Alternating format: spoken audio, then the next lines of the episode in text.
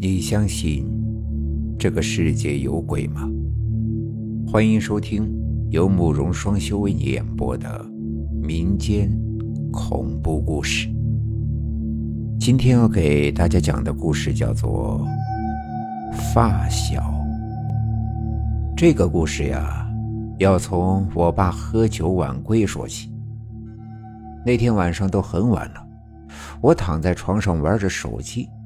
听到我爸爸开门回来了，然后就听见我妈骂他。我爸这人呀，平时也约人喝酒，但是很少会那么晚回来。他说他喝到那么晚是因为高兴，他有一个发小来找他喝的酒。他说的这个发小，我和我妈都知道，虽然没见过，但是却经常听我爸提起。他的这个发小叫猴子，我只知道外号，在我爸的讲述中就是这个名字。他们两个人从小一块玩到大，每天都形影不离的。直到猴子查出有肺结核，他们一家人都有那个病，他爸妈也是死于那个病，只有他和他奶奶一起生活。因为肺结核是一种传染病，所以我奶奶是反对我爸和猴子玩的。但是我爸根本就不慌，就觉得两个人是好朋友，一块玩是应该的。而且，他要是不和猴子玩，就没人敢和他玩了。气得奶奶每次都臭骂他一顿。大人呐，虽然管着，但是我爸还是会偷着去找猴子玩。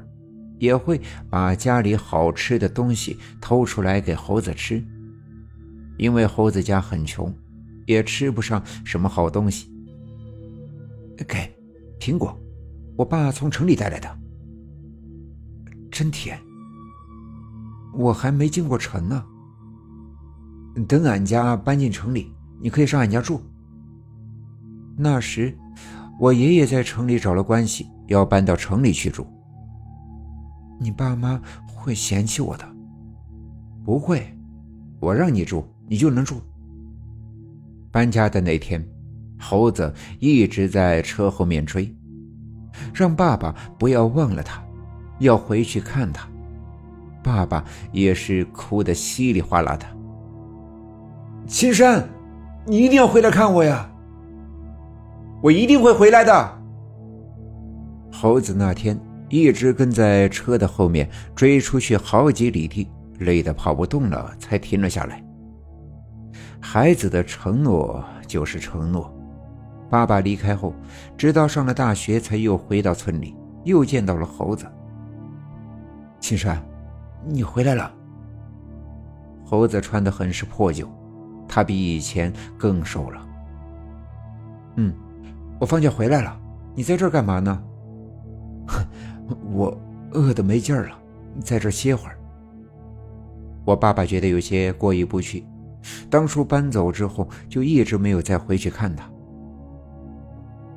走吧，请你去吃好吃的。聊了几句之后，就拉起猴子一块儿去吃饭了。猴子的病使他根本就找不到工作，家里的奶奶也病入膏肓了。平时就靠捡废品为生。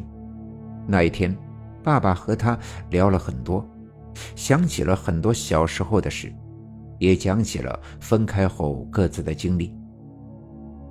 青山，能不能借我二百块钱呀？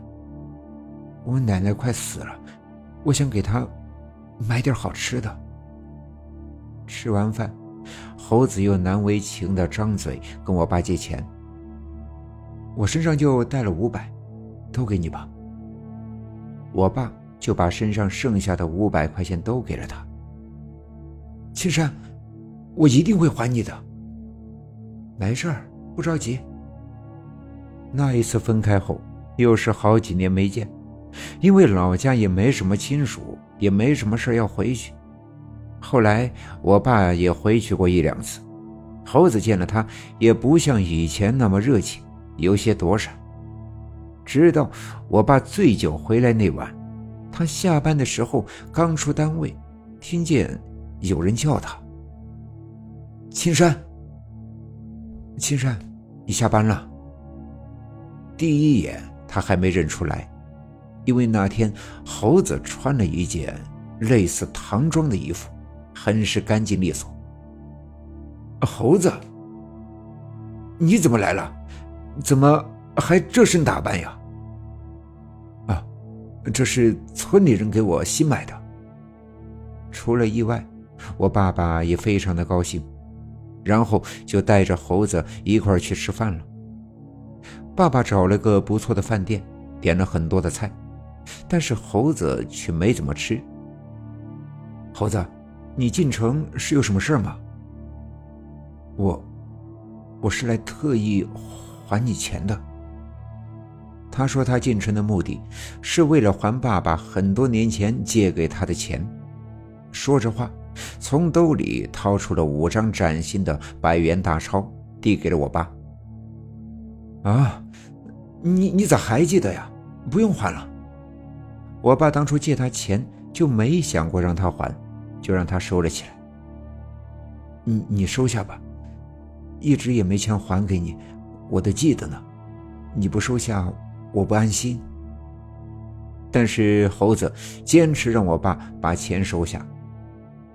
行，那你用钱的时候再给我拿。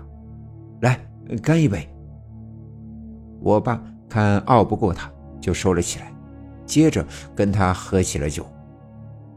我爸都不知道是什么时候趴在桌上睡着的，等服务员叫醒他的时候，猴子已经先走了。